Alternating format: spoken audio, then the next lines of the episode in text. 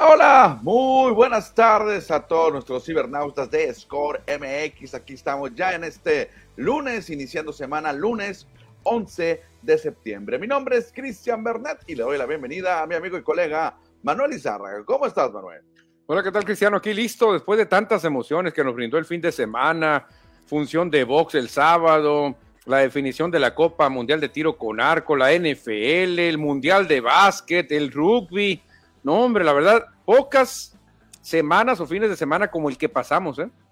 Sí, así es que invitamos a nuestros cibernautas que nos sigan, que ya se conecten, porque vamos a platicar de casi todos esos temas que acaba de mencionar Manuel, inclusive también del béisbol de las grandes ligas, donde los Bravos de Atlanta ya se convierten en el primer equipo clasificado oficialmente a los playoffs. Ahorita le daremos una, una vista, una, un vistazo de quiénes son los equipos que ya se están acercando y si en este momento se termina la temporada, quiénes estarían jugando en octubre.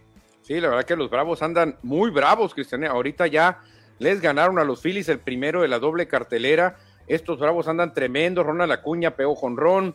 Austin Riley pegó jonrón dentro del campo. O sea, realmente todo les está saliendo a los Bravos. Perfecto, de eso y mucho más vamos a platicar hoy, pero antes de arrancar, Manuel, quiero mandar un saludo y una felicitación muy importante, muy grande, con todo mi corazón, por supuesto, hasta Nogales, Sonora, porque hoy está cumpliendo años mi señor padre, el doctor Vicente Bernet, anda de fiesta, anda festejándose y por supuesto le mandamos el saludo.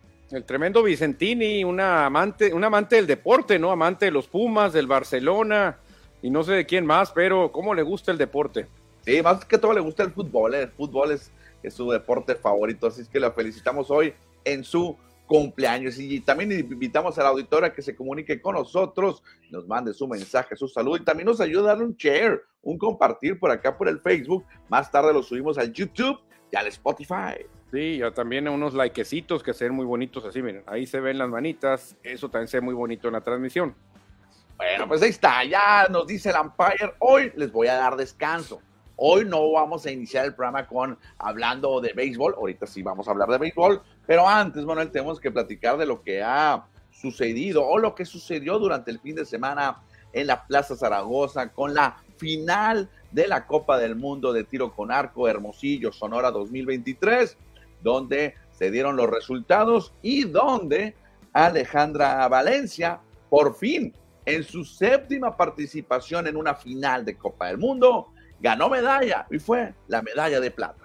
Sí, y fue la mejor eh, posicionada de toda la delegación mexicana de cuatro integrantes, porque hubo una medalla de bronce, Alejandra la de plata, y los otros dos competidores pues no tuvieron tanta suerte, pero Alejandra, Cristian, qué gran actuación, eh, te soy sincero, yo veía a Alejandra en un tercer lugar, yo no veía cómo se les pudiera derrotar a las coreanas, que eran las sembradas número uno y número dos, y Alejandra se metió hombre, Cristian, tremendo como lo hizo y estuvo cerca de ganar la de oro.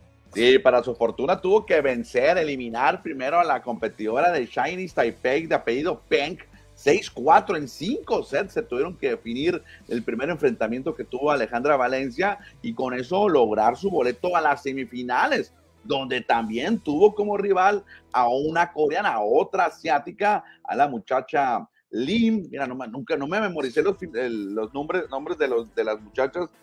Lim Si se llama la muchacha que ganó la medalla de bronce y le gana a esta coreana para avanzar a la gran final, pero estuvo muy cardíaca esa semifinal. Sí, fue con flecha de desempate, Cristian, o sea, pudo haber pues eh, ganado cualquiera. Realmente las coreanas traen un nivel durísimo, Cristian, por algo son las mejores ranqueadas, pero Alejandra lo hizo de maravilla, y no se puso nerviosa en esa flecha de desempate, logra eh, su pase a la final y ya sabíamos que en la final venía otra coreana que iba a ser igual o más difícil. 5-5 terminaban las semifinales empatadas después de cinco sets y en la flecha de desempate o la flecha de oro, Alejandra Valencia le da en el centro, da 10, mientras que la coreana Lim solo la alcanza para un 8 y eso avanza a la gran final para enfrentarse a la que a la postre sería la campeona.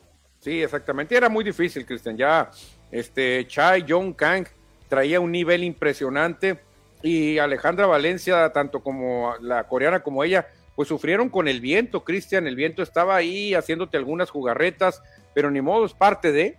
es parte de este, esta Copa Mundial de Tiro con Arco, que a pesar de que eh, se va con la medalla de plata, la gente salió como si hubiera ganado oro, ¿eh? Parece que Alejandra Valencia ganó el oro. Sí, por supuesto, ahorita comentamos ese tema. Fíjate que en la final Alejandra Valencia inició ganando, ¿eh? El enfrentamiento, el duelo, con una ronda perfecta de tres dieces y con eso ganó el set número uno, pero posteriormente ya no pudo levantarse, inclusive en el, set 3 tuvo su primer, la flecha de 6 y eso pues prácticamente se fue, se fue para abajo y ya no pudo recuperarse para que Che Yang Kang se llevara el triunfo. Ese 6 del tercer set fue clave para que al final pues no pudiera ganar el primer lugar, pero sí ganar su primera medalla en las finales de Copa del Mundo. Después de siete participaciones, al fin lo gana y lo gana en su casa, Manuel, ante su público y se llevó una gran ovación de toda la gente. No, la verdad que sí, profeta en su tierra, Cristian, profeta en su tierra, la verdad. Es como si los Diamondbacks de Arizona vinieran a jugar aquí una serie mundial con Erubiel Durazo y Erubiel, no sé, pegar un jonrón.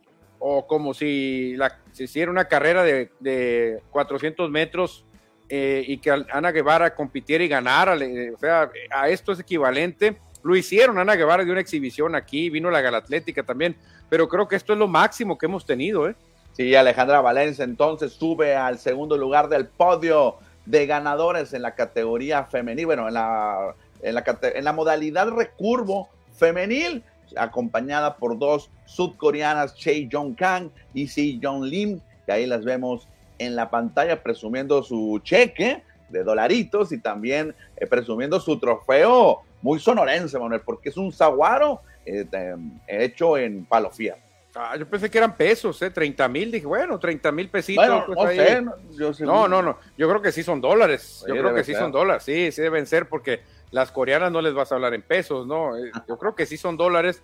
Entonces ya el premio se pone todavía más atractivo. 30 mil dólares a la primer lugar es muy buen premio. ¿eh? Alejandra Valencia, con eso también, Manuel, eh, en la una conferencia de prensa, en la entrevista después de su competencia, comentó que fue una medalla con doble significado. Uno, porque es su primera medalla que gana en finales de Copa del Mundo, una plata, después de siete oportunidades o posibilidades. Y la otra, pues hacerlo frente a su público, o sea que se fue contenta Alejandra Valencia y repetimos, la ovación fue la más victoriada, obviamente, de todo el fin de semana. Oye, Cristian, ¿y cómo le va a servir para lo que viene, para los Panamericanos, para los Juegos Olímpicos? Esto le va a dar a Alejandra una confianza bárbara, porque podemos ver que en los Panamericanos o en los Olímpicos esto le ayude bastante. Exactamente, sí, porque acuérdense que en los Juegos Olímpicos muchos de los 32 que estuvieron aquí los van a ver también en televisión en París 2024. Pero no todo es Alejandra Valencia, vámonos, vámonos con la siguiente, también en los varones, en el mismo recurvo, el ganador fue el brasileño Marcus de Almeida se llevó el campeonato este brasileño con él o con esta competencia terminó la jornada ayer domingo ahí por las 10 de la noche y Marcus Almeida subió a lo más alto del podio y ahí saludando, mira cómo se ve de la bandera cuando se sonaba su himno nacional. Exactamente, dijo, ¿qué creen que nos más sabemos jugar fútbol? No, también sabemos tirar con arco, dijo, los brasileiros también dominamos el arco. Sí, Wu Suk Lee perdió la final y se quedó con la medalla de plata, el coreano, sudcoreano, mientras que Mauro Nespoli, el italiano, que también se robó muchos corazones de los o de las aficionadas de Hermosillo de Sonora, quedó mm. en el tercer lugar. Así es que ahí fue la categoría varonil de la modalidad recurvo. Corea del Sur y Brasil fueron los campeones. No, muy bien, la verdad que muy bien. ¿Y qué me puedes decir de Sara López, Cristian, que también tuvo lo suyo? Sí, la colombiana Sara López ganó su octava medalla de oro en finales de Copa del Mundo, una ganadora por excelencia, la sudamericana, la colombiana, que el sábado ella ganó en, compuesto, quedó en, primer lugar en el podio de ganadores. A ver si le entiendes ahí, Manuel, al, danés. Ay, ay, ay, Sara López, luego está Tanja Helen Tien, Tanja Kelentien.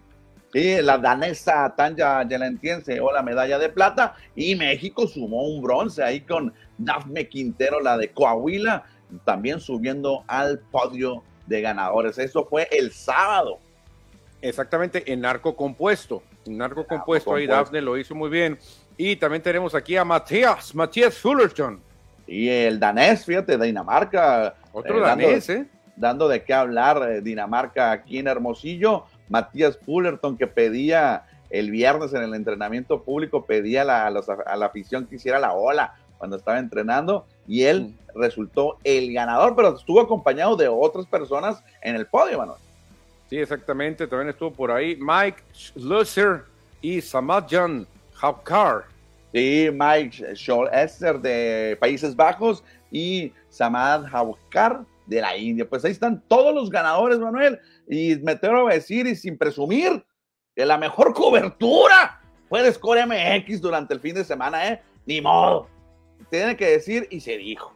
Sí, exactamente. Toda la información muy oportuna con fotos. Mire, esa señora sale en un, en un video también, esa señora que robó cámara con la bandera. La verdad que muy, muy lucido el evento, Cristian, muy buenos comentarios, este, y sobre todo, la cereza del pastel fue, creo que la medalla de plata de Alejandra Valencia, porque de acuerdo a la calidad de las rivales, mucha gente que sabe bastante de tiro con arco decían, señores, hay que ser realistas. Es muy difícil que Alejandra Valencia logre una medalla, hay que ser realistas, es muy complicado por la calidad que traen las, las rivales. Y creo, Cristian, que con esa medalla de plata, haber llegado a la final, creo que fue la cereza del pastel. ¿eh? Sí, exactamente. Aquí vemos el medallero no oficial, ¿eh? porque no es oficial, esto lo hizo aquí la producción de Score MX para ustedes. Cómo fue, repartieron las medallas durante el sábado y el domingo, donde Corea del Sur fue el ganón, ganó tres medallas, una de cada color, y ahí aparece México en el quinto lugar con una plata y un bronce. Fueron ocho países, Manuel, los que ganaron medalla, ¿eh? Ocho países. Sí, claro, aquí hay que tomar en cuenta, Cristian, que para el anfitrión, pues obviamente ya tiene asegurado un competidor en cada, en cada categoría, en recurvo y en compuesto, varonil y femenil, y eso te abre el abanico para tener alguna que otra medallita. Sí, y Corea del Sur, por ejemplo, vinieron cinco y ganaron tres medallas. Ganaron tres de Corea, que sigue mostrando Corea que es una potencia, Cristian. De Corea pudieron haber venido ocho, ¿eh? de acuerdo a sus rankings, pero no se puede. Estados Unidos vinieron cinco y no lo veo en el, en el aquí, ¿eh?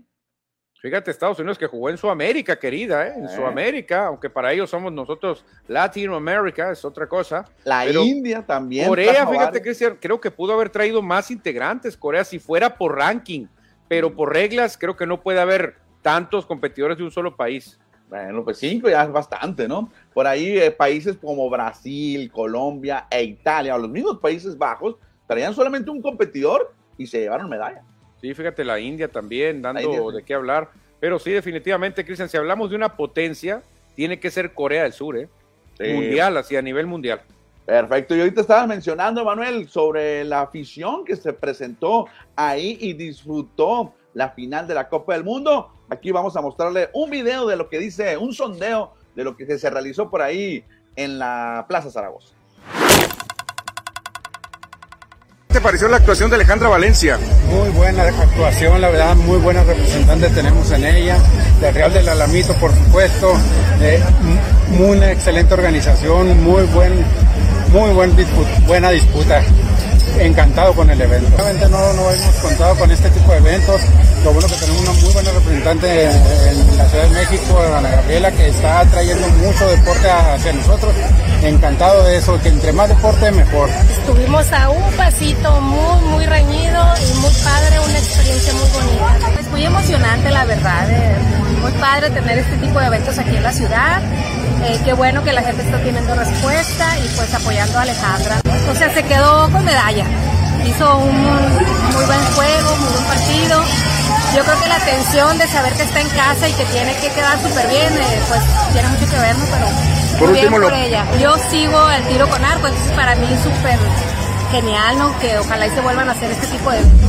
Que se hagan más seguido, que la gente se interese por este tipo de eventos, sea arco, sea voleibol, sea béisbol, lo que sea, pues que la gente asista. Pocas veces tenemos oportunidad de este tipo de eventos y pues que la gente asista, ¿no? A ver, Manuel, cuéntanos, ¿qué, qué, qué, dijo la gente, tú que los entrevistaste? Pues fíjate que a toda la gente que fueron más los que entrevisté, pero muchos ahí no, no, no, no querían hablar mucho y no se grabó bien el audio, pero estas, estas dos estas dos familias que entrevisté, sobre todo la señora y la familia de vikingos, este, muy contentos, sobre todo, Cristian, nos decían que ellos quisieron aprovechar tener un evento mundial aquí en casa, dicen, porque nunca habíamos tenido algo así y quién sabe cuándo lo volvamos a tener, aunque una de las personas dijo, pero si hemos tenido ya el, Panamericano de voleibol, que hemos tenido Mundial de béisbol, que hemos tenido eh, los Juegos Autóctonos Nacionales y Tradicionales, hemos tenido ahora esto. Eh, estaba una persona, sobre todo el, seguidor de los vikingos, decía que qué bueno que nos han traído tantos eventos, ¿no? son bastantes eventos, dice, y el, que disfruta es el aficionado. Sí, próximamente será el Mundial Sub-18 de pelota blanda, de softball en diciembre. Es la competencia, ya tendremos que esperar. Pues ahí está, Manuel, le damos ya el cerrojazo final, el punto final a la cobertura, a la final de Copa del Mundo que se vivió el fin de semana, ahí en la Plaza Zaragoza, con la medalla de plata para Alejandra Valencia. Sí, la verdad que muy buen evento, Cristian, muy buen evento, increíble cómo transformaron esa zona, cómo hicieron un campo de tiro temporal. La verdad, la inauguración con los drones estuvo genial. Este, y obviamente, pues mucha gente dijo, hacía mucho calor, pues estamos en Hermosillo, ¿no? O sea, no, fue en Suecia, no fue en, no fue en Suecia, no fue en, Finlandia. Sí, obviamente es parte de la identidad el calor de Hermosillo. Todo el mundo sabe que hace calor en Hermosillo y que iba a hacer calor y es parte de, es, muy raro venir a Hermosillo y no sentir calor, ¿no? Eh, todos sufrimos el calor, obviamente los aficionados, los competidores, organizadores y los medios de comunicación que anduvimos allá en el evento. Vamos a leer mensajes del auditorio. ¿Qué te parece, Manuel? Mayor, el, primero. dice José Luis Munguía. Buenas tardes, llegando a Score, la verdadera casa de los deportes. Saludos a José Luis Munguía. También agrega, comenta, reacciona y distribuye. No cuesta nada, es gratis. Hagamos crecer esta nación deportiva. Gracias por tu mensaje, José Luis. Daniel Marín, el famoso Minirón, dice que está listo Minirón para las noticias deportivas. Dice José Luis Munguía que México empata a dos con la poderosísima Australia. Eh, Potrero, ATT, no se podía hacer nada, jugar, pero a la federación le vale, van por las carretillas de dólares y siguen demostrando que el fútbol les vale. Yo no vi el fútbol, ni lo vamos a platicar hoy, ¿eh? No, la producción no lo metió. No lo metió José Luis Muguía, nomás 40 puñaladas a los gigantes que ni las manos metieron. La verdad que no puede ser que sean que dos equipos divisionales como Vaqueros y Gigantes den juegos tan horrendos como este del lado de Gigantes, Vaqueros, muy bien, pero no puede ser que te dejen en cero, 40 a 0. José Luis Munguía dice, hoy va a ir mucha gente con el médico, estuvieron buenas tardes las, las morranas en las gradas, ¿qué tal fuera de, eso un gran espectáculo? Pues sí, sí, bastante, las gradas están muy, pues son de, aluminio, pero bueno, y te, ahí te daban un, un colchoncito ahí mínimo para el calor, pero bueno, es parte del show. es parte del calor de Hermosillo. Es solo el principio. La próxima dice que Alejandra lo logrará. Acuérdate de Mini Ron. Estoy seguro que ganará el oro en París, dice Daniel Marín. Ahora sí dejamos los mensajes para irnos a platicar del béisbol de grandes ligas.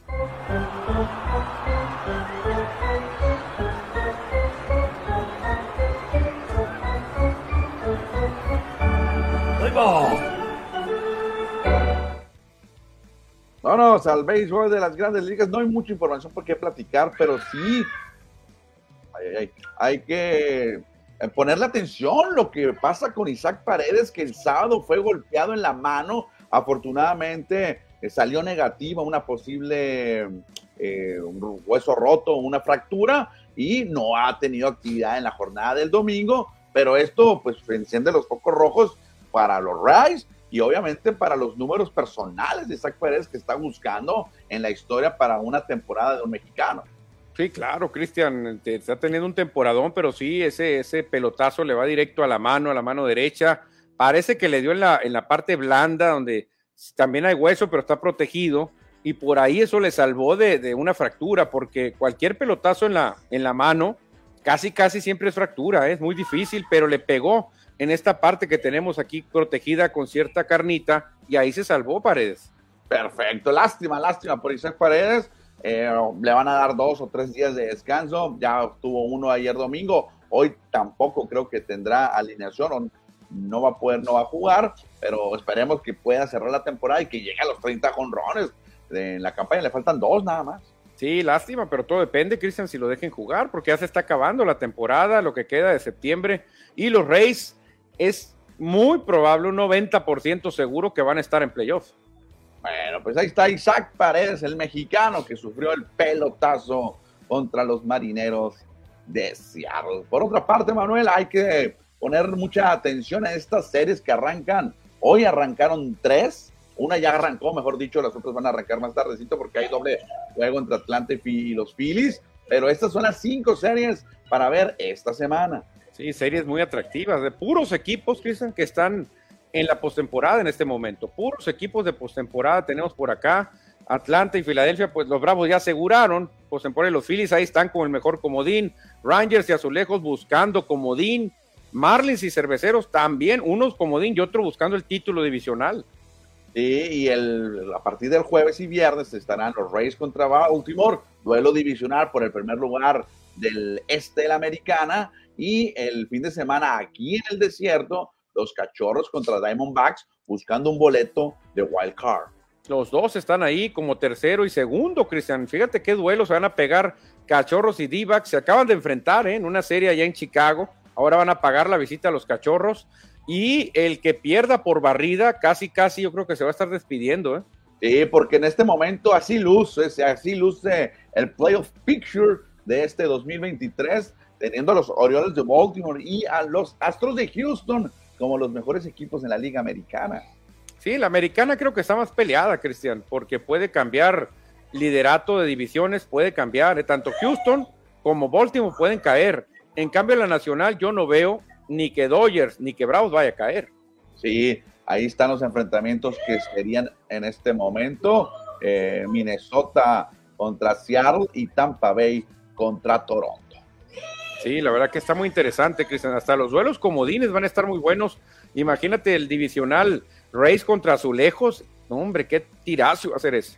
Bueno, pues ahí están los enfrentamientos. Si hoy terminara el béisbol de las grandes ligas. Y precisamente hablando de playoff, el que ya amarró fueron los Bravos de Atlanta con la victoria de ayer. Hoy ya ganaron también ante tus Phillies de Filadelfia, Manuel. Pero ya lo que era de esperarse, pues los Bravos tienen su boleto asegurado no el primer lugar, pero muy probablemente sí lo hagan y de todo el, béisbol.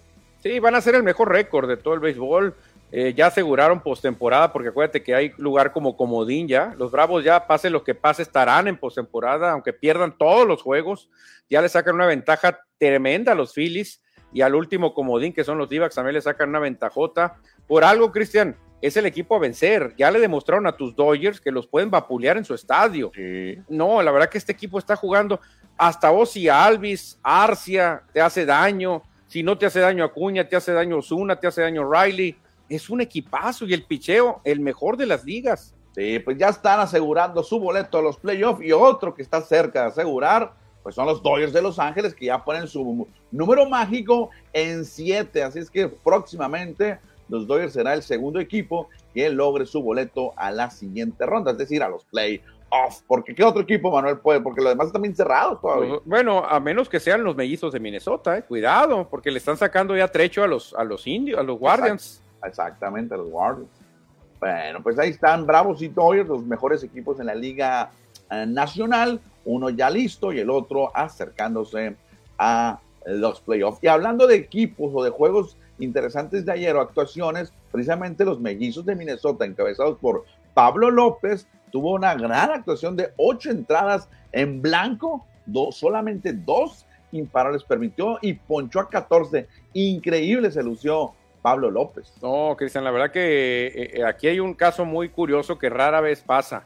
Haces un cambio de jugadores de un equipo a otro y los dos funcionan tan bien que no sabes ni quién se llevó la mejor parte del cambio. ¿Tú con quién te quedas? ¿Pablo López o Luis Arraez? Me gusta más Luis Arraez. Pero Pablo López ve lo que te está dando. Claro, claro. Imagínate, o sea, un lanzador que te tira ocho entradas, que te poncha 14, que no te permita carrera, que te lleva a tu equipo al primer lugar.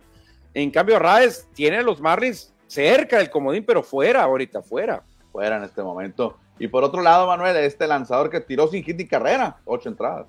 No, este está cerrando durísimo, Cristian. Corbin Burns en un playoff no te deja nada, ¿eh? te acaba, te seca. Lo malo para Milwaukee es que necesita tres Corbin Barnes. Woodruff no es tan dominante, pero Corbin Barnes es una victoria casi segura. Si tú le anotas una carrera, le das, él te va a ganar el juego. Sí, pues le tiró a los Yankees en Es lo único que fue en Yankee Stadium y los mantuvo en cero hasta que llegó el relevo y le echó a perder el partido. Sí, los Yankees ya no asustan a nadie, hay que decirlo. ¿eh? Ya los Yankees ya Oye, se acabó. Lo, que pasa es que fue un juego de 0-0 ¿eh? entre Nueva York y, Milwaukee. Se, fueron 0-0 hasta la entrada número 11. Terminó en 13, 13 entradas, 4-3 ganaron los Yankees. Pero en 10 entradas, o sea, en 20 bateadas, nadie anotó carrera. No, no puede ser. Por eso te digo, a Corbin Burns, dale una carrera de soporte y te va a ganar el juego. Lamentablemente, sin carreras, pues no lo gana nadie. Necesita ser mago, Cristian. Pero este señor en playoff, verás qué fuerte se pone. No le hacen nada tampoco. Perfecto. Y cerramos, cerramos la sección de béisbol. No en grandes ligas, pero sí para platicar del Mundial Sub-18 que se llevó a cabo ya en Chinese Taipei, donde el mexicano, lo único rescatable, yo creo, de, de México fue el de Ciudad Obregón, el sonorense Antonis, Antonis Macías, va, es su segundo apellido, que quedó en la novena ideal. Sí, ahí cubriendo el jardín derecho. Pues es el único que vemos de México. ¿eh? vemos ahí algunas banderas de Japón, de Estados Unidos, pero México no, es más de Corea, vemos más que México. México uno, es que le fue muy mal, ganaron al final tres juegos, el equipo mexicano quedó en la octava posición, pero eh, si México no avanza a la segunda ronda o a la super ronda, como le dicen en la WBSC, es un fracaso. México tiene que estar entre los mejores cuatro siempre, cinco. Sí, es que somos, creo que somos más potencia en el béisbol que en cualquier deporte. De más, que en el boli, que en el básquet, que en el fútbol. No, en el fútbol olvídate, no, no, en el béisbol sí. En el deporte de conjunto somos, deberíamos ser los mejores. Estamos en ranking 3 nada más. Claro, para darnos una idea. Aquí sí fue un fracaso. ¿eh? Y lástima, lástima por el equipo mexicano, pero ahí Antonis Macías, que él pertenece a los Yaquis de Ciudad Obregón, eh, está entre los mejores jugadores del mundo sub-18. Vamos a leer unos mensajes, Manuel, que llegan por acá. Dice Marco Mondaca, fíjate qué buena, qué buena presencia la que tenemos. Saludos a la banda deportiva de vuelta en este canal. Excelente información deportiva. Saludos a Marco Mondaca y a todos sus compañeros, grandes amigos de Score. ¿eh? Y, dice por acá, Divax tiene posibilidades todavía. Es correcto, tienen chance todavía de avanzar a playoff. Ahí lo veíamos en la gráfica. Y más que van a enfrentar a los cachorros, duelo directo. O sea, ahí sí, mándales a Zach Gallen, a Merrill Kelly y que te aseguren la serie. Dice Fausto René Figueroa, vénganse amigos para el 16. Van a regalar las gorras de las serpientes el fin de semana, la van a regalar, fíjate. Sí, el día que estuvimos por allá regalaron el jersey de, serpientes que está muy bonito. Ya tenemos los jerseys, van a festejar la herencia hispana. Ah, oye, los d están muy activos, ¿eh? Sí, sí, ahorita que están en playoff están em, eh, ganando y disfrutando. Juan González dice, buenas tardes, chavalos. ¿Ustedes creen que este año por fin reporten Alejandro Kirk y Luis González con naranjeros? Yo no lo creo no se les ve ningún interés de querer jugar béisbol invernal. Bueno, mira, Alejandro Kirk, yo te lo doy por hecho que no. No, creo. Alejandro Kirk sí. De Luis González, ahí sí podría ser diferente porque no tuvo mucha actividad. Y a lo mejor, aunque él no quiera, aunque él no quiera, le pueden decir, Luis, tienes que ir a practicar swing. Vete con tu equipo. ¿A quién perteneces? Naranjero, ¿de dónde? Ah, vete para allá. Vete, Hermosillo. Vete, practica. Haz swings, que te enseñen a batear curva, practica más fildeo, lo que quieras, pero practica. Sí, yo también opino igual que tú, Juan, eh, bueno, Manuel, y le decimos a Juan, Alejandro Kirk, olvídate, no creo que venga, nunca ha venido, mm, ni antes de que debutara en Grandes Ligas vino y reportó con Naranjeros. Luis González tampoco nunca ha reportado, él nació aquí en Hermosillo, tiene rato sin vivir aquí, pero Luis González estuvo lesionado, inclusive lo sacaron del roster de 40 a los gigantes, a lo mejor tiene oportunidad y ya está en la lista de invitados, eso ya es ganancia. Oye, Cristian, pero aparte, ¿quién hace más falta? ¿Otro receptor o un jardinero de la clase de Luis González? O sea, yo creo que si tú pones a un César Salazar, claro, no tiene el nivel de Kirk, pero es un receptor de una gran calidad, César Salazar. Claro, grandes ligas también. Grandes ligas, más rápido que Kirk. Obviamente Kirk tiene más contacto, pero realmente no se sentiría. Si dices tú, no viene Kirk, ah, pero está, ahí está César Salazar, que es un tremendo receptor, ni van a extrañar a Kirk, nunca lo han extrañado. Pero González sí pudiese ayudar más en el jardín. Dice Juan González que en páginas locales en Hermosillo anda el rumor que Naranjeros andan tras el primera base de Big Leaguer, Alfonso Rivas. ¿Les gustaría? Claro, Alfonso Rivas, mexicano, nacido en, en, San Diego, nació en el carro, y así nació en el automóvil, yendo al hospital. Eh, es mexicano, pero para la Liga Mexicana del Pacífico es, estadounidense, es gringo. Sí, pero ayudaría mucho, Cristian. ¿Desde cuándo Naranjeros no tiene un primera base sólido? ¿Desde cuándo? Pues Roberto Ramos, ¿no? Bueno, pero pues Roberto no ha tenido las temporadas que se le piden. Estuvieron experimentando con Walter Ibarra, Cristian, de primera base. Walter Ibarra. no. no, no, no, no, Luego el Cochito Cruz se turnaba y luego el que, que ayer, a ver quién quiere ser primero. Ahora, métete tú.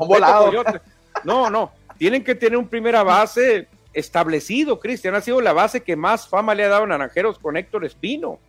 Bueno, Miguel Ángel Cruz dice saludos. Gracias, Miguel Ángel, por reportarte. Saludos a Miguel Ángel Cruz y a todo el ciclismo de montaña que él representa.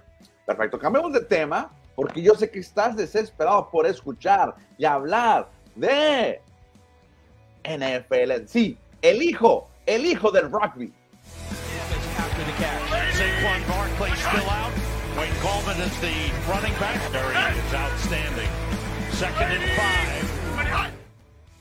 Yo les voy a ser muy sincero, no vi ningún juego de la semana 1 de la NFL. Estuve en el tiro con arco y obviamente no pude ver ningún juego. Ni vi cómo quedaron mis cardenos hasta la noche, que llegué como a las 11. Lo bueno que ganaron. Pero Manuel, vámonos, vámonos. ¿Qué es lo que sucederá hoy en la noche o en la tarde de Sonora, allá en Nueva York? Bills contra Jets.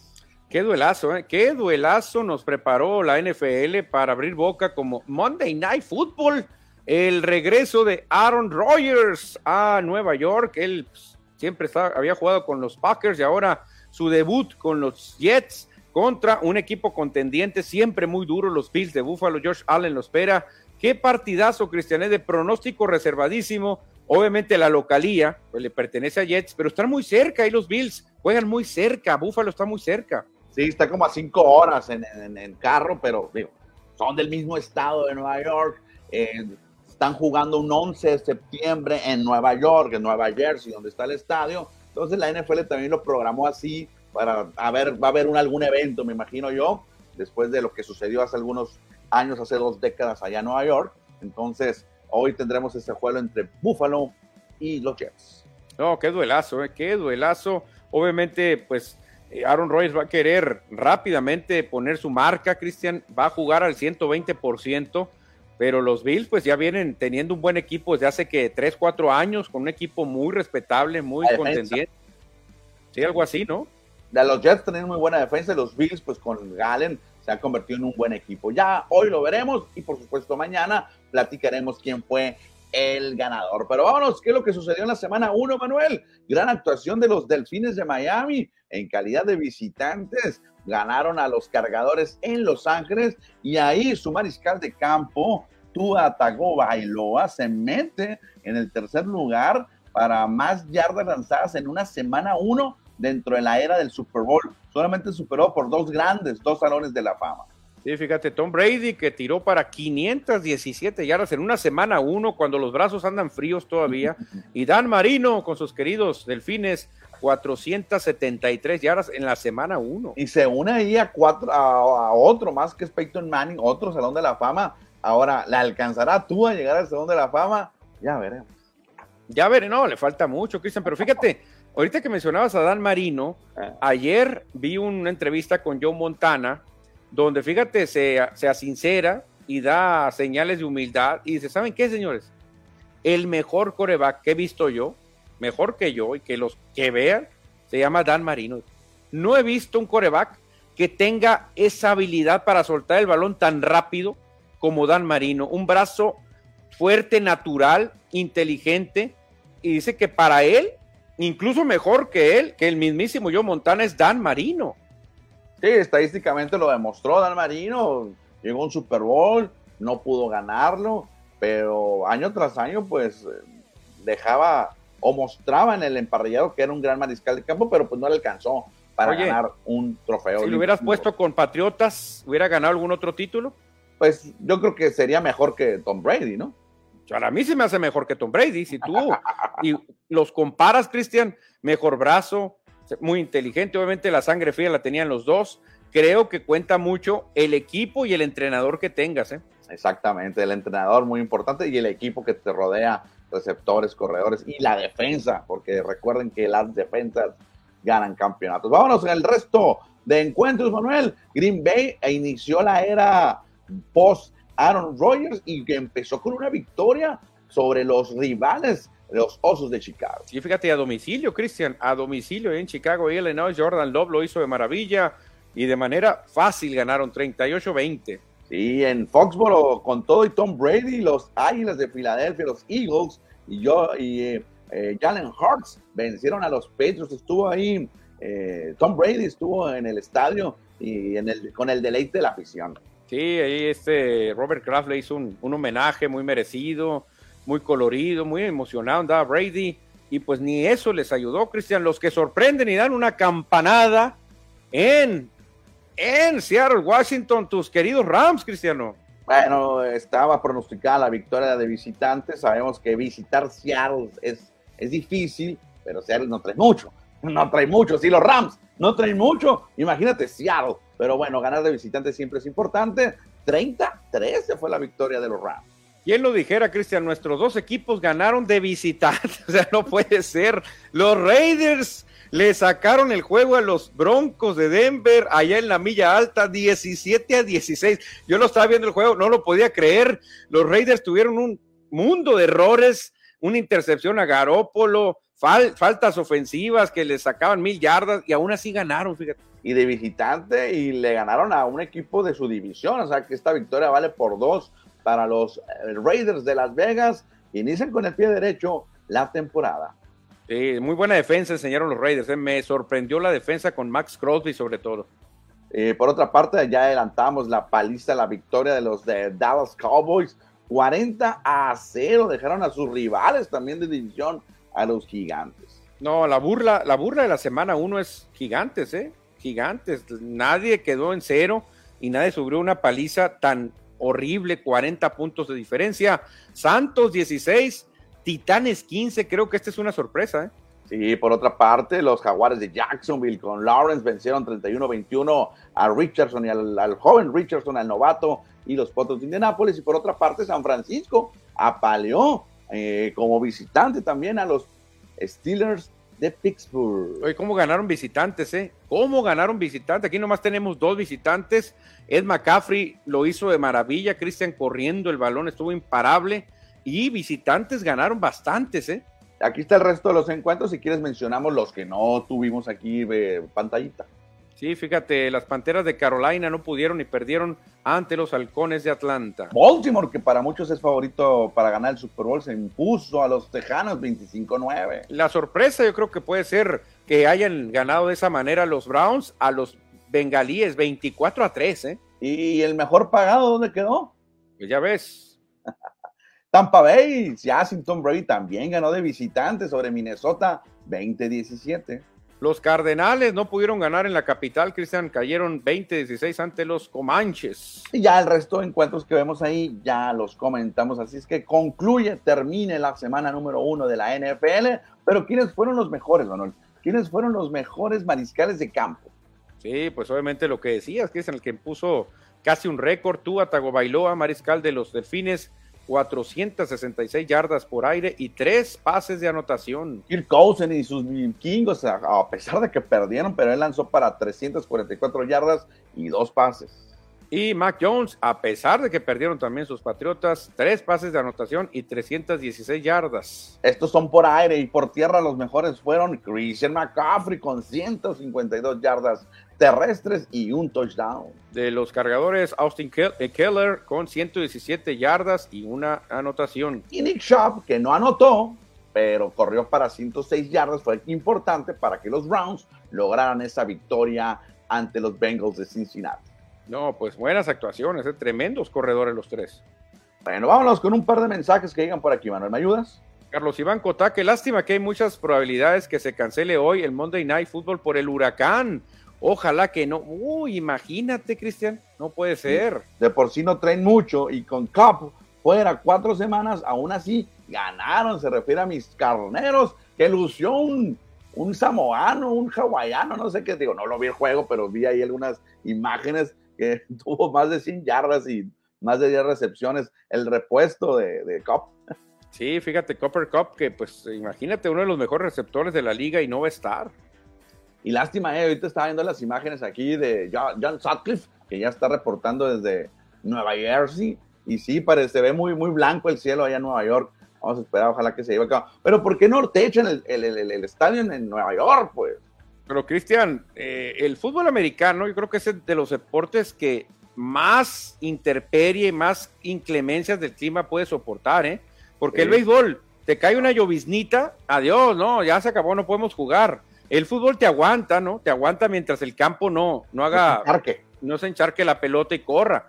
Pero en el americano puede haber una nevada infernal y se juega. O sea, el americano, tú puedes hacer por corridas todo el juego, corridas y el balón ni siquiera lo vas a exponer al viento. Simplemente dámela, corridas y así te vas. Sí, lo único que lo puede detener es las la tormentas eléctricas, como todos los deportes, obviamente. Sí, claro, menos que ya con la tecnología los cascos traigan para rayos. ¿no? bueno, dejamos el fútbol americano. Ahorita si hay actualización, se lo comentamos antes de despedirnos. Nos queda mucho tema de platicar. Ahora nos vamos de los emparrillados a las duelas de la FIBA para darle conclusión al Mundial de Básquet.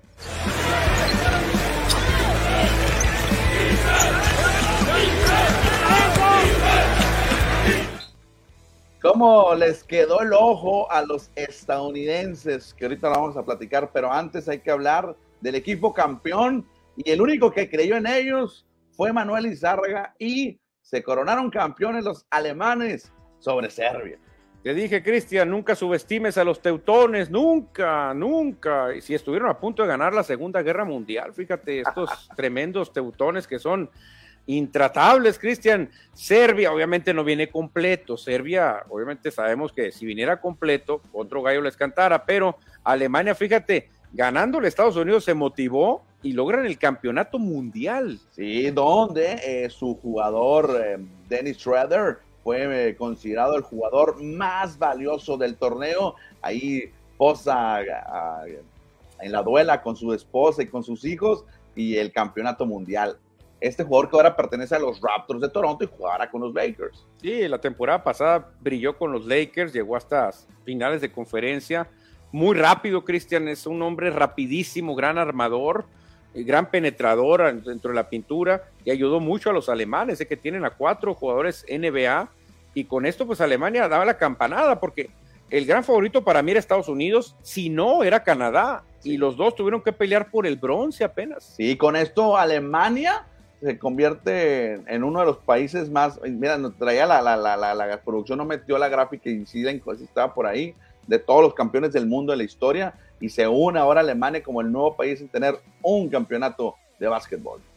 Cristian, pero esto, la verdad que, pues es justicia divina, le ganaron al mejor equipo que era Estados Unidos, Ahora le ganan un equipo muy fuerte que, es Serbia, Y pues justicia divina para los alemanes que hicieron un muy buen torneo también. Y aquí están las quintas ideales, bueno, el, equipo 1 y el equipo 2. En, la, en el equipo A o en el equipo, sí, en el 1, están puros jugadores NBA. Ahí vemos a Dennis Schroeder, a Chai Gilius Alexander de Canadá, Anthony Edwards de los Estados Unidos, Bogdan Bogdanovich y Luka Doncic. Son los mejores cinco eh, o la quinta ideal del torneo. Y por el otro lado aparece la, la, la, segunda quinta. Sí, exactamente, ya no tanto NBA como Simone Potecino, Fontecino de Italia, también está Artur Sakars de Letonia, uno que me encanta a mí, Cristian Jonas Balanciunas de Lituania, que fue un baluarte, fue imparable en la pintura, Nicola Milutinov, que no sé si sea nieto de Bora, y Franz Wagner, el alemán, también se mete al equipo número 2. Sí, esos fueron los mejores jugadores del torneo según los organizadores. Y ahora sí, Manuel, antes, antes de la final, se disputó el duelo por el tercer lugar y oh sorpresa, ganaron los canadienses, sí, con muchos jugadores NBA, pero el rival eran todos NBA. Sí, Dylan Brooks, pues obviamente él jugaba con los Grizzlies, ahorita no sé con qué equipo se contrató, muy importante jugador, Cristian, para muchos uno de los mejores defensivos, se apegó unos agarrones con LeBron James en las semifinales de conferencia y Dylan Brooks pues sacó la casa con 39 puntos, es increíble lo que hizo Brooks. Fíjate, 127, 118. Se fue a tiempos extras este, este encuentro por el, la medalla de bronce. Obviamente, todos los dos querían subir al podio y al final Estados Unidos, mira, se queda fuera, se queda sin nada a pesar de llevar a todos los jugadores NBA, tener a Steve Kerr, multicampeón, tanto como jugador como coach en la NBA, y nada, no son campeones de nada. Ahí te va, Cristian, hay una teoría, mira, voy a ver mi bola de cristal, una teoría, es más, aquí la voy a sacar, mi bola de cristal aquí la tengo, mi vela de cristal, voy a empezar a ver qué hay ahí. Es una teoría de conspiración, dijeron, ¿saben qué? No manden a lo mejor, manden un equipo B o C, pero tenemos el riesgo de perder precisamente, precisamente, déjalos, déjalos que nos ganen para crear toda la expectativa de que tenemos que crear un nuevo Dream Team, que nos humillen, que nos pisoteen, para así tener a toda la comunidad, toda la gente lista para apoyar y comprar y entrarle con todo a un nuevo Dream Team. Todo esto, Cristian, estuvo planeado, es una teoría de conspiración. Ya sabían los norteamericanos que iban a perder. ¿Para qué? Para hacer esto que me vas a platicar ahorita. ¿Qué va a pasar? Y no, no, no creo que esté tan alejado de la realidad lo que dice ese Manuel, porque ¿qué les importa a, la USA Basketball ser campeón de la FIBA? A ellos les importa el, profesionalismo, la NBA, aunque son entes diferentes, ¿no? La FIBA y la NBA trabajan en conjunto, pero tampoco ser humillados en el, ante el mundo, Manuel Tuvieron tres derrotas los gringos, ¿eh? tres derrotas. Pero todo fue planeado, Cristian, todo fue planeado para... Ahorita la gente anda, pero no, que no lo puede creer. ¿Cómo nos pisotearon? Hay que hacer algo, el orgullo. ¿Dónde está el orgullo del mejor equipo de baloncesto? Hay que hacer un Dream Team. Es más que la federación le apoye con todos los millones que pida Lebron todos los millones que pida Durán, pero esto tiene que cambiar. En los Juegos Olímpicos vamos a arrasar a todos y así va a pasar, Cristian, pero tenía que pasar esto. Acuérdate en el bombardeo de Pearl Harbor, en la Segunda Guerra, Estados Unidos sabía que iban a bombardear, pero sabía que ya con un bombardeo iban a tener el apoyo de toda la comunidad para atacar Hiroshima y Nagasaki y sumarse a la Segunda Guerra. Así es lo mismo, claro, en aspecto deportivo, la gente está dolida y va a decir, sale, todo el apoyo, todos nuestros impuestos a que creen otro Dream Team. Pues 24 horas después de que, de que pierde Estados Unidos ante Canadá, levanta la mano y habla, y habla LeBron James y dice que se va a comprometer para, para, para ponerse nuevamente el jersey de Estados Unidos en los Juegos Olímpicos de París 2024 y dice que ya hay otros jugadores que también se podrán unir con él, obviamente Kevin Durant y Stephen Curry. Ya está, mira, Curry. Ahí te va. Kevin Durant, LeBron James, Damian Lillard, Anthony Davis, Jimmy Butler, Kawhi Leonard. O sea, una selección imparable, Cristian. Si estos se juntan, no los va a parar nadie, porque los equipos, sí es cierto, unos tienen a Yanis, otros tienen a Luca, pero les falta talento, Cristian. Si Estados Unidos manda a estos que te mencioné, olvídate, se acabó la historia. Agrégale a Jason Tatum, a Draymond Green, Devin Booker, de Aaron Fox y Kyle Irving son los que ya también le están levantando la mano para irse a los Juegos Olímpicos. No, y a lo mejor luego aparece Zion Williamson y aparecen ah, otros. Ese no es del top, Manuel. ¿Eh? Zion no es del top. No, por eso, pero a lo es mejor... como los que perdieron ahorita. Sí, sí, pero pues, Zion es un superestrella también, millonario. Ah, es bueno, Muchos iban a querer sumarse, muchos iban a decir, pero llevando a Damian Lillard y a Stephen Curry, yo creo que son los mejores tripleros que hay ahorita, en el, pero por mucho en el mundo, ¿eh? son tremendos. Un Anthony Davis en la tabla, Kevin Durant. No, no, LeBron va a ir nomás como Larry Bird y Magic Jones, va a ir de símbolo nomás. Realmente sería bueno que ni jugara, pero con ese equipo, Cristian, van a retomar el amor por el Dream Team otra vez y ahí va a empezar, vas a ver. Sí, bueno, ya habló, ya habló LeBron James que quiere ir a los Juegos Olímpicos de París. Vámonos con un par de mensajes que dice Pollo Gasos. En la NFL, los pronósticos decían que iba a ganar mucho local y las quinielas tronando como palomitas, lo que decíamos ahorita, los visitantes ganaron. La mía tronó, mi quiniela tronó feo. ¿eh? Hola, es Edward Solar, listo para la mejor información deportiva. Mi buen juego de Raiders, muy buen juego de Raiders, dice, está contento porque ganaron los Raiders. Muy buena defensa, ¿eh? una defensa, Max Crosby no dejaba hacer nada a Russell Wilson. ¿eh? Qué tremendo defensivo tenemos los Raiders con Max Crosby. Y agrega que los Dodgers hoy abren serie, bueno, abren serie contra los padres de San Diego. Ya no me importa, ¿eh? Te soy sincero, a principio de temporada me emocionaba. Uy, Dodgers padres, ya los padres me han decepcionado, ya ni me importa verlos. Ya. Los únicos emocionados van a ser los aficionados de San Diego que quieren ir a gritar beat the ley, pero pues, ¿ya para qué? Pero ¿de qué sirve, Cristian? Ni aunque los barran, no tienen. Ya, San Diego, olvídense, se acabó. bueno, lo cambiamos de tema, dejamos los mensajes, ahorita que, que lleguen más mensajes los leemos, porque ayer se coronó una vez más Novak Djokovic, el serbio, sobre el ruso Dani Medvedev en tres sets. Se llevó la victoria en el, US, en el USA Open, en el US Open. Sí, fíjate, Medvedev tuvo su oportunidad en el segundo, en el segundo set, pero realmente ahí Djokovic ganó el tie break y con eso ya se acabó Medvedev. ¿eh? Ya en el tercero fue más fácil, 6-3, 7-6, 6-3 y Djokovic vuelve a ganar el abierto de Estados Unidos. Cristian se separa dos Grand Slams ya de, su más cercano perseguidor que es Rafa Nadal. Y Medvedev dijo, ¿qué esperaban? Dijo, yo apenas tengo 20 títulos contando todos los que he ganado y él tiene 20 Grand Slams. O sea, ¿qué esperaban? ¿Que le ganara o qué? Dijo así. Llegó a 24 Grand Slams y también se convierte en el jugador de mayor edad en ganar en, un, en singles el campeonato de la, de la era abierta. Fíjate, Djokovic, para mí, el mejor de la historia, aunque se enojen los eh, believers de, de, Nadal y de Federer, pero creo que Djokovic es el uno. Y te dirán muchos, espérate, Nadal todavía puede ganar. Yo creo que Nadal ya no va a recuperar nivel, Yo creo que Nadal ya no le va a dar, ¿eh? Ya creo que Djokovic los dejó atrás y ya no lo van a alcanzar. 10 campeonatos en Australia, 7 en Francia, 4 en Estados Unidos y 3 en la tierra batida. Tiene menos, 3 en Roland Garros en Francia. Sí, porque Roland Garros es de Nadal. Ahí si te vas a la historia, Nadal ha ganado como 15, no sé cuántos. Él domina en arcilla pero esto habla bien de, de Djokovic, que ha ganado en todos lados. En todos lados, exactamente. Y ahí vemos, me gustó esta gráfica que comparte el US Open con todos los, una fotografía de todos los 24 campeonatos. Oye, lo que más me gustó, Cristian, cuando le dicen que se descubra la, la chamarra y aparece el logotipo de Mamba Mentality con, y una foto con Kobe Bryant, la verdad que se me hizo muy emotivo. ¿eh? Ahí está, ahí lo vemos en pantalla que se muestra y trae el número 24 en la espalda, el número que utilizaba, eh, eh, que usaba Kobe, Bryant, eh, cuando jugaba. Y esa fotografía también me gustó mucho, cómo cambian las cosas de dos años para acá. Ya Medvedev, Medvedev había ganado y derrotado a Djokovic y ahora pues invierten las cosas. Y ahora Djokovic le ganó más fácil, ¿eh? 6-3. Bueno, en el segundo set estuvo muy peleado, pero en el tercero otra vez fácil, 6-3. Así que pues, Cristian, nos ponemos de rodillas ante el rey. Realmente, a mí me cae muy bien Federer. Nunca pensé que iba a estar diciendo esto, Cristian, pero ante los números es ni modo, lo tenemos que aceptar, ¿no? Tenemos que aceptar que Michael Jordan es el mejor en la historia de básquetbol.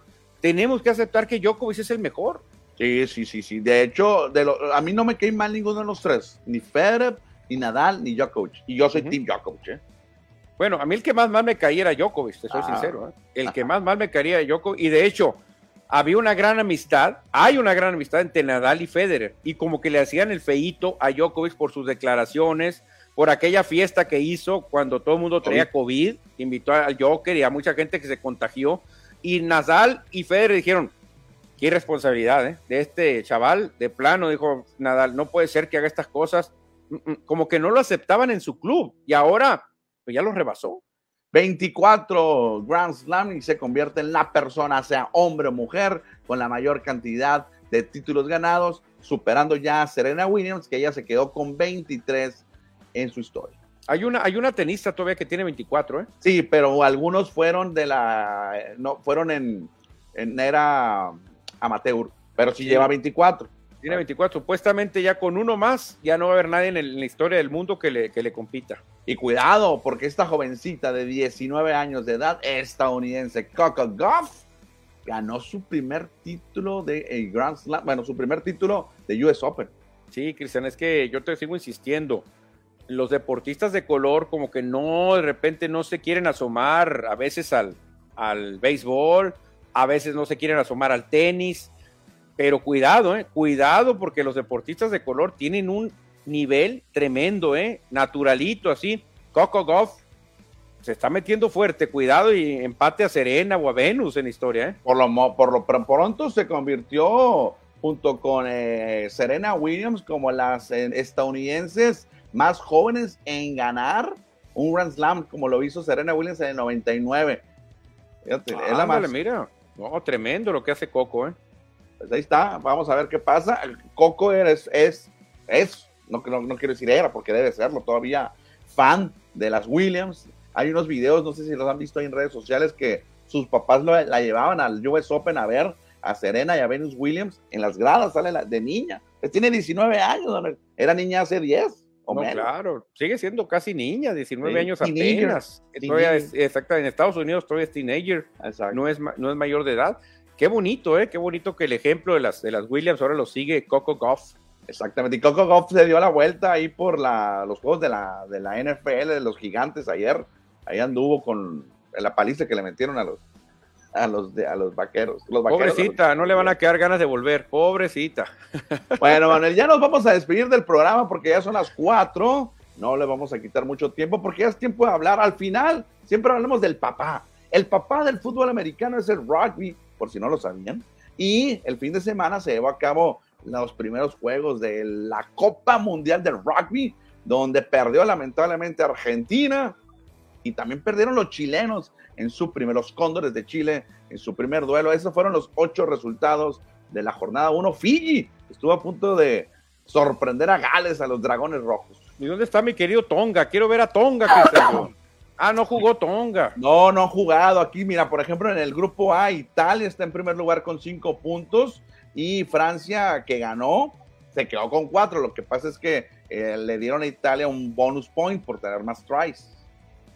Ah, ok, ok. En el grupo B, fíjate, eh, Irlanda, Sudáfrica son los mandones. Tonga, pues tiene cero puntos porque no ha jugado, ¿no? No ha jugado todavía. En el grupo C, por acá nos aparece los Wallabies de Australia y los Dragones de Gales con cinco puntos empatados. Y Fiji, a pesar de que perdió, por eh, perder con poco diferencia de puntos, les dan dos unidades.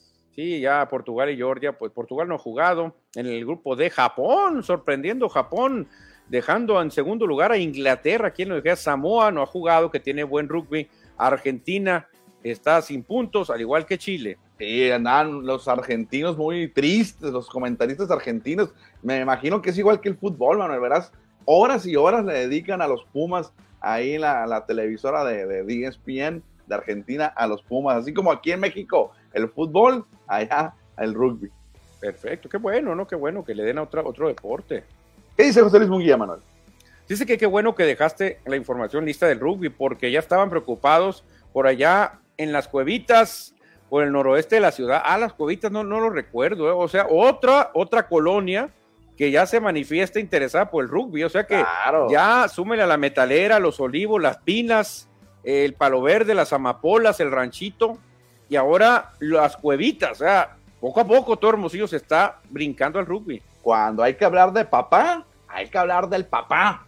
Sí, el papá del fútbol americano es el rugby. Ya nos vamos, Manuel, vámonos. Vamos, ya una hora, una hora de programa. José Luis Munguía, juego legal, cantó la gorda. Vámonos, que ya hace hambre y mucha. Hoy, hoy sí tengo hambre, ¿eh? Vámonos porque hay que ir a comerciales y llega otro mensaje a ver qué dice. Acá en Obregón, en la colonia Cuauhtémoc, también que les gusta el rugby. Ya ves, o sea, todo, todo Sonora al rato va a estar siguiendo el, gran mundial de rugby, siguiendo a su querido país de Tonga, las Islas Fiji.